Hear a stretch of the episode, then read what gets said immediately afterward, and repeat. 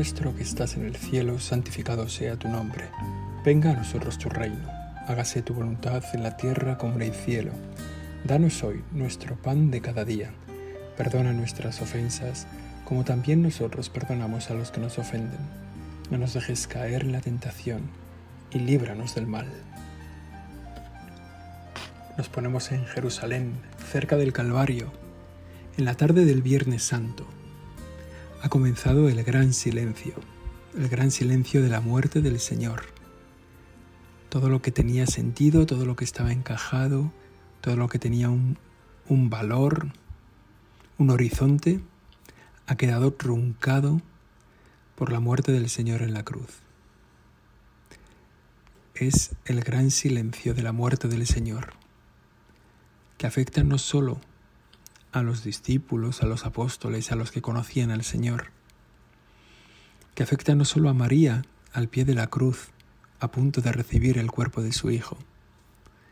El gran silencio afecta a toda la creación. Esa historia maravillosa que comenzó con el sí de María se ha quedado truncada radicalmente en la cruz. La criatura y toda la creación se ha sobrecogido por la muerte tan mortal de Jesucristo. Está muerto. En la cruz cuelga también la esperanza de un pueblo, cuelga la buena noticia, la salvación. El silencio continúa el sábado. Va cuajando la idea de que todo ha sido un espejismo de que había en Jesús buenas palabras y buenas obras, pero no un Mesías. El sábado de la muerte del Señor es el sábado del silencio. Muy pocos han vivido este sábado con la esperanza encendida. Muy pocos mantienen un pábilo vacilante asomados a una esperanza de que esto no haya sido tan mortal como lo han vivido. Tienen en su corazón la lucha entre la verdad que ellos han vivido de la palabra amable del Señor, del gesto agradecido, del milagro en un lugar y en otro, de las curaciones, de las disputas contra los fariseos. Tienen en su corazón el conflicto entre esta verdad que ellos han vivido y esa verdad tan palpable de Jesucristo muerto en la cruz. Quizá alguno se acuerde de aquella promesa, destruid este templo y en tres días lo reconstruiré. Quizá algún otro recuerda aquella transfiguración que tanta luz trajo en ese momento. Y seguro que esas palabras o esos recuerdos entran en contradicción con la experiencia tan profunda, tan radical de la muerte del Señor y tan reciente, el día anterior. Ese recuerdo vivo del Viernes Santo apagaría toda esperanza. Aquel grito a Dios, ¿por qué me has abandonado? antes de morir.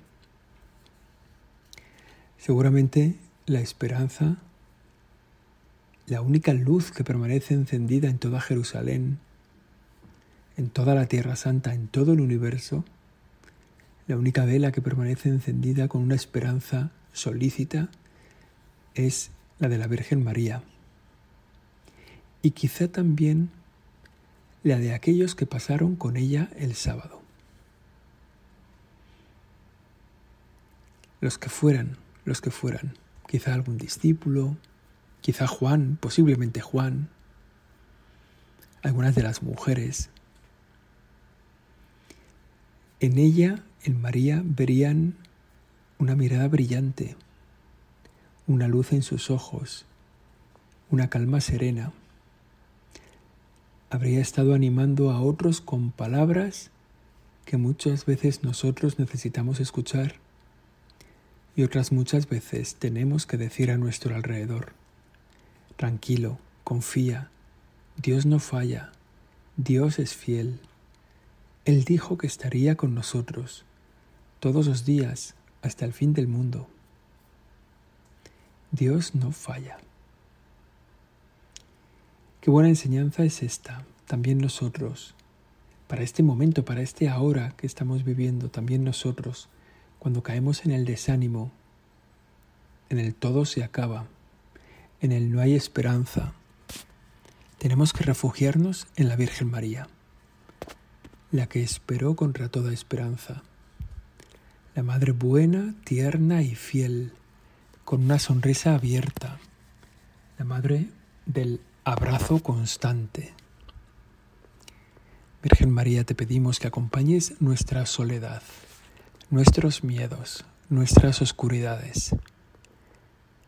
Que tú que viviste la prueba de la cruz con esperanza, nos ayudes a vivir a nosotros de nuestra cruz, sea cual sea, a veces grandes, a veces pequeñas, a veces frutos de nuestra debilidad, a veces motivadas por la situación, por las circunstancias, a veces por el daño que nos quieren hacer. Que cuando llegue la cruz, que yo sé que llegará, dice un himno, que no me olvide de ti, Virgen María. Que sepa que tú estás ahí, que tú te mantienes, que tú te mantuviste fiel y tú me puedes ayudar a mantenerme a mí fiel. Seguramente estamos viviendo un tiempo donde vemos a mucha gente que se aleja de Dios. Incluso gente que vive cerca de la iglesia, dentro de la iglesia. Incluso personas a las que se les ha confiado sostener la iglesia. Apacienta mi rebaño. Y de repente sentimos que nos han dejado. Que no han podido sostener la carga que el Señor había puesto sobre sus hombros y a lo mejor nos han dejado solos. Sin embargo, la cruz no falta, no, no va a ser, no nos va a quitar la libertad. La Virgen María está a nuestro lado. La esperanza sigue encendida. Siempre se puede esperar con la madre cerca. ¿No? Esperar cuando uno está solo, cuando todo ha ido mal, cuando los amigos han huido, cuando todo se ha cruzado y lo que era algo posible y fascinante y tal se ha hundido, se ha venido abajo. Mientras estamos con la madre cerca siempre se puede esperar. Mientras hay madre hay esperanza. Por eso la Virgen María permanece a nuestro lado en el momento de las oscuridades. Lo hemos vivido seguramente en muchas, en muchas personas lo hemos vivido, perdón, en primera persona, pero lo hemos vivido también en muchas personas cerca de nosotros.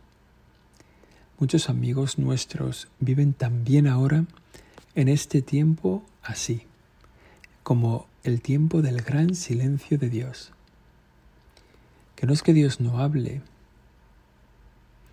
es que quizá ellos no están dispuestos a escuchar, o sencillamente sus oídos están atrofiados Seguro que hemos tenido alguna vez la experiencia de una explosión fuerte, cercana, que nos ha dejado durante unos segundos con un pitido en el oído que nos impide.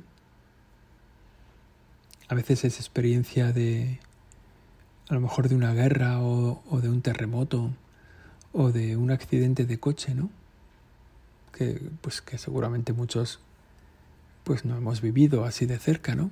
Pero quizás sí, a lo mejor un accidente de coche, ¿no? Que, de repente no, uno no escucha. Es tan fuerte lo que está viviendo que se ha quedado sin capacidad de escuchar. O sencillamente muchos amigos nuestros que no quieren escuchar al Señor. Viven un sábado en soledad, sin siquiera esperar ni buscar la mirada cercana de la Virgen María. Viven en la ausencia de Dios como si Dios no existiera. San José María decía que a Jesús se va y se vuelve por María. Quizá, a todos estos hermanos nuestros, alejados de Dios, les podemos llevar en este sábado sin Dios que viven al lado de María, para que recuperen la esperanza, para que vean el futuro feliz que nos espera nosotros podemos dar voz a Dios en sus vidas. Este tiene que ser un compromiso firme que hoy adoptamos delante de ti, Señor, en este tiempo de oración. Somos conscientes de que hay personas que nos están esperando. Somos conscientes que tu voz les va a llegar a través de nosotros, de que nos has confiado una misión, que en este mundo a oscuras, en este sábado sin Dios que vivimos tantas veces, necesitamos, necesita mucha gente nuestra palabra. Nuestra palabra que sea palabra tuya. Necesitan oír tu voz. Por eso, en ese silencio, en nuestro, cuando nosotros lo vivimos, cuando nos pasa a nosotros, debemos acudir a la Virgen María con confianza.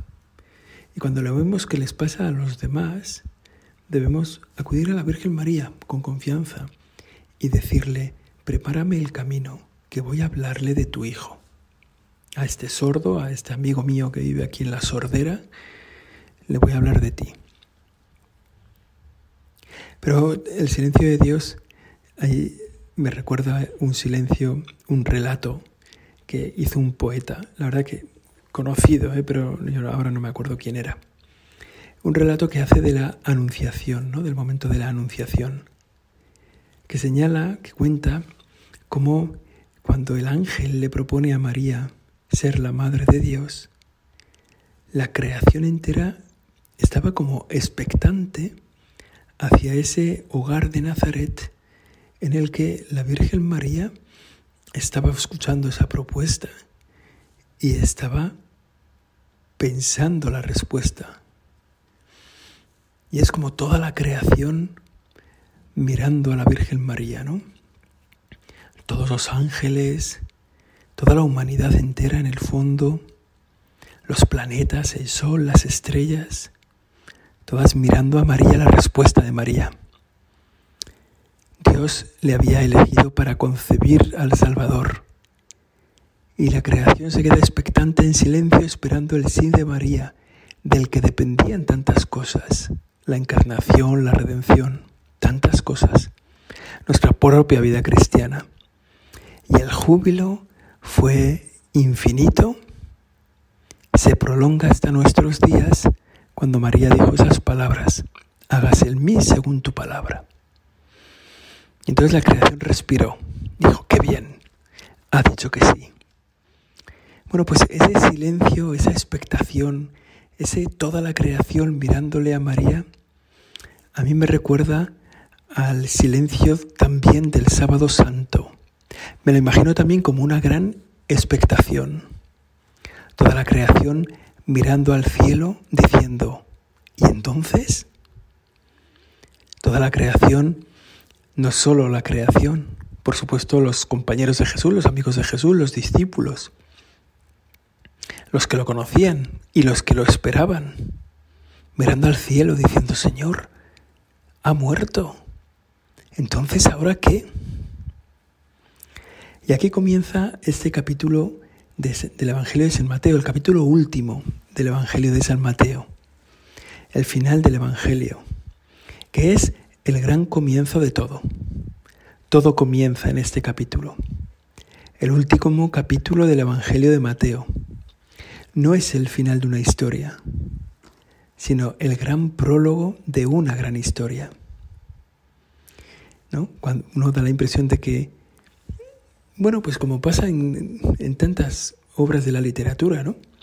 Que uno llega al final de la historia y siente como que todo se ha cumplido, ¿no? Todo ha encajado. Todo el libro que estamos esperando, pues ya. Sin embargo, el Evangelio de San Mateo, en su último capítulo, es aquí comienza todo. El gran comienzo. Con esta sencillez lo cuenta el evangelista. Pasado el sábado, este sábado, el sábado del silencio, del gran silencio, el sábado sin Dios. Pasado el sábado, al alborear el primer día de la semana, fueron María Magdalena y la otra María a ver el sepulcro. Y de pronto tembló fuertemente la tierra, pues un ángel del Señor, bajando del cielo y acercándose, corrió la piedra y se sentó encima. Su aspecto era de relámpago y su vestido blanco como la nieve. Los centinelas temblaron de miedo y quedaron como muertos. El ángel habló a las mujeres, Vosotras no temáis, ya sé que buscáis a Jesús, el crucificado. No está aquí, ha resucitado como había dicho. Venid a ver el sitio donde yacía, e id deprisa a decirle a sus discípulos, ha resucitado de entre los muertos, y va por delante de vosotros a Galilea. Allí le veréis ha resucitado, el crucificado ha resucitado, la muerte ha sido vencida, el pecado derrotado. Con estas palabras no termina todo, con estas palabras comienza todo. La historia anterior de Jesús que narran los evangelios sería una bonita historia, pero si faltara este capítulo, si faltara esta expresión, ha resucitado, todo habría acabado ahí.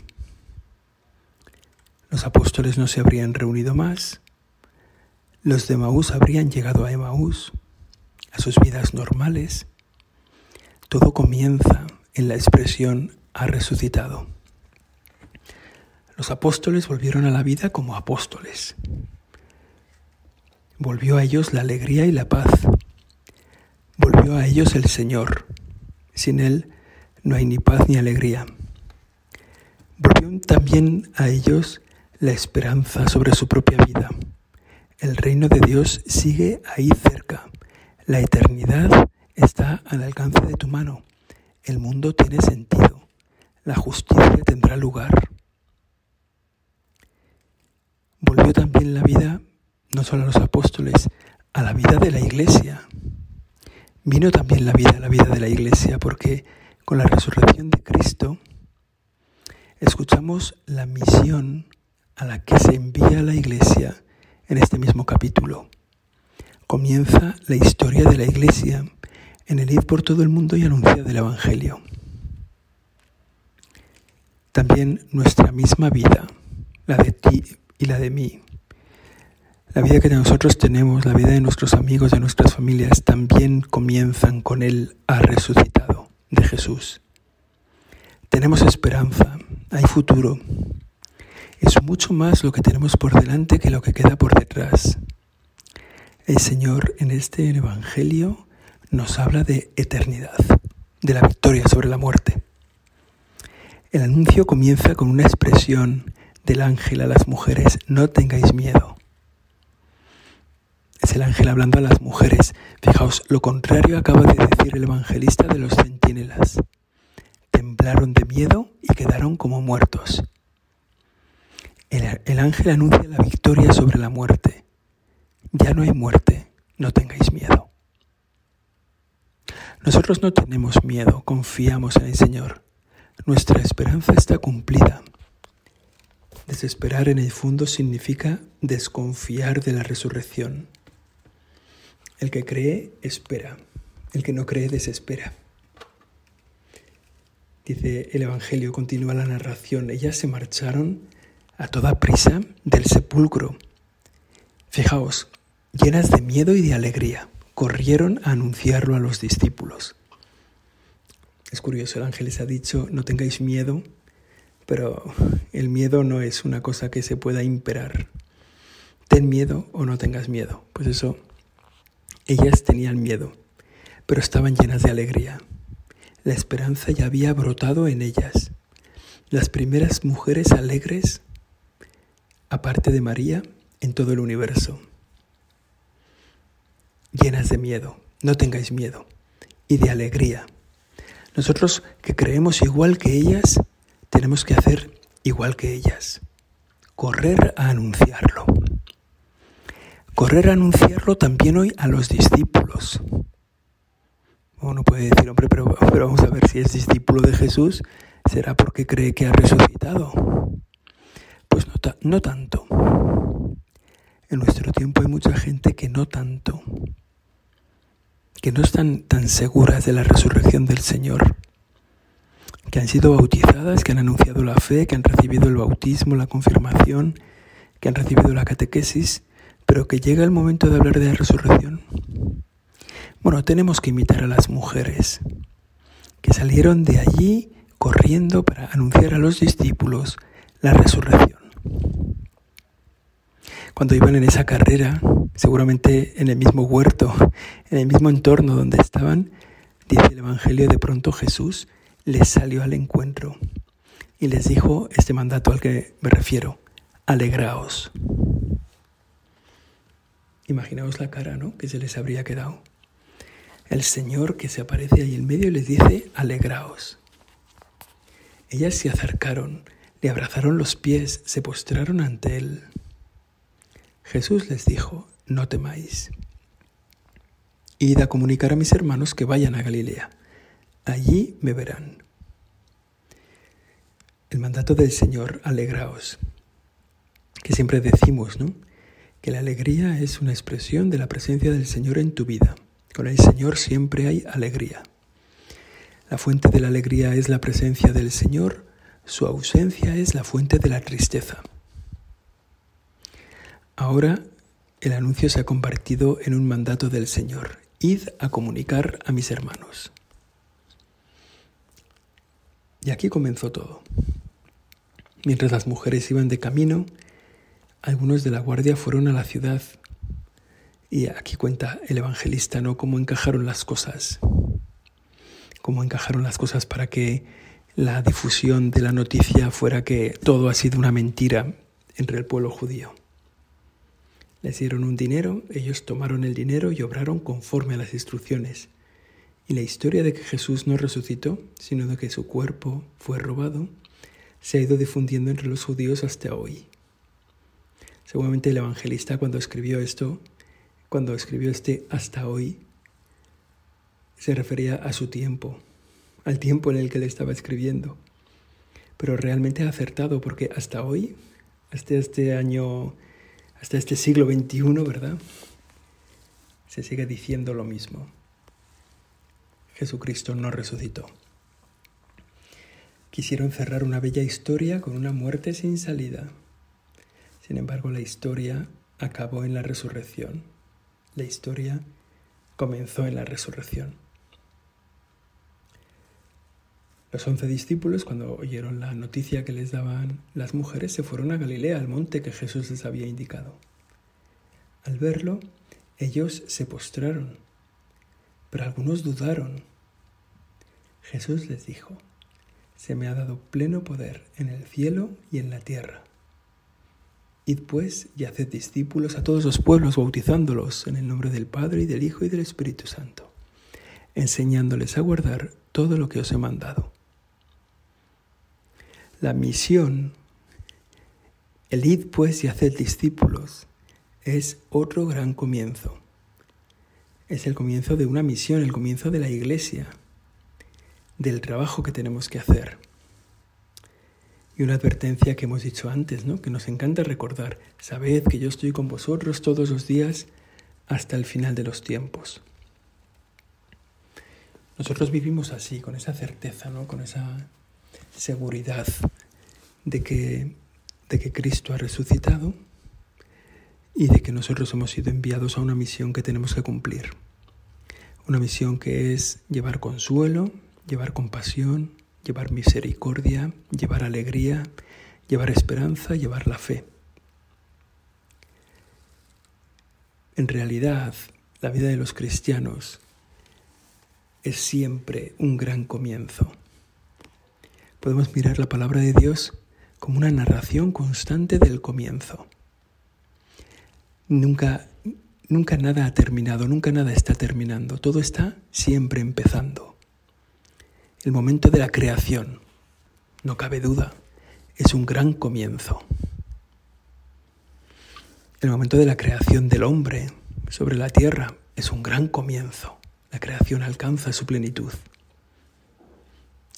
El momento del pecado, ¿verdad? Es como el punto más bajo, pero inmediatamente comienza la historia de la salvación, otro gran comienzo. El Señor que interviene para proteger a Caín y que comienza a dar los pasos para acercarse a la humanidad de nuevo. Las alianzas, gran comienzo. Siempre estamos en una esperanza constante. Jesucristo, el sí de María, el gran comienzo de la encarnación. Después la muerte de Jesucristo en la cruz y su resurrección, el misterio pascual, el gran comienzo otra vez de la iglesia, Pentecostés, el, la realización de la misión, el ir por todo el mundo. Y así la historia de la iglesia que llega a cada país, que se implanta en cada territorio, que funda un monasterio, que aquí pone una parroquia, es un constante gran comienzo. Si miramos a nuestra alma ahora mismo, nos encontraremos también con un constante comenzar y recomenzar. Porque esa es la vida del cristiano. Ya sabemos que nosotros no nos podemos perder demasiado. Dios nos está esperando siempre. Dios nos está esperando aquí y ahora. Y nosotros lo único que tenemos que hacer es comenzar y recomenzar. Cada día. Al acabar el día, un examen que prepara el recomenzar de mañana al acabar el curso, un descanso que prepara el recomenzar del nuevo curso. Y así estamos, ¿no? Solo los peces vivos avanzan contra corriente, los peces muertos se dejan llevar. Nosotros que todavía estamos vivos, ¿verdad? Aquí en la tierra, pues recomenzamos una vez y otra. ¿A la espera de qué? Del gran comienzo, del otro gran comienzo de la resurrección, que ese ya será el último el comienzo de nuestra muerte y resurrección será el último comienzo, el comienzo definitivo de la verdad definitiva que es el reino de los cielos, el cielo que Dios piensa para ti y para mí. Vamos a pedir a la Virgen María, ella que ha sido protagonista de nuestra oración también, a la que acudimos en nuestro dolor, en nuestra soledad, para que ilumine con una pequeña luz de esperanza cualquier situación en la que estemos atravesando. Le pedimos eso, que ilumine nuestra vida, que ilumine también la vida de los que nos rodean, de los que están cerca, que, que, que saque adelante las necesidades y las intenciones de todo el pueblo de Dios, de todos los cristianos. Dios te salve María, llena eres de gracia, el Señor es contigo. Bendita tú eres entre todas las mujeres, bendito es el fruto de tu vientre Jesús. Santa María, Madre de Dios, ruega por nosotros pecadores, ahora y en la hora de nuestra muerte.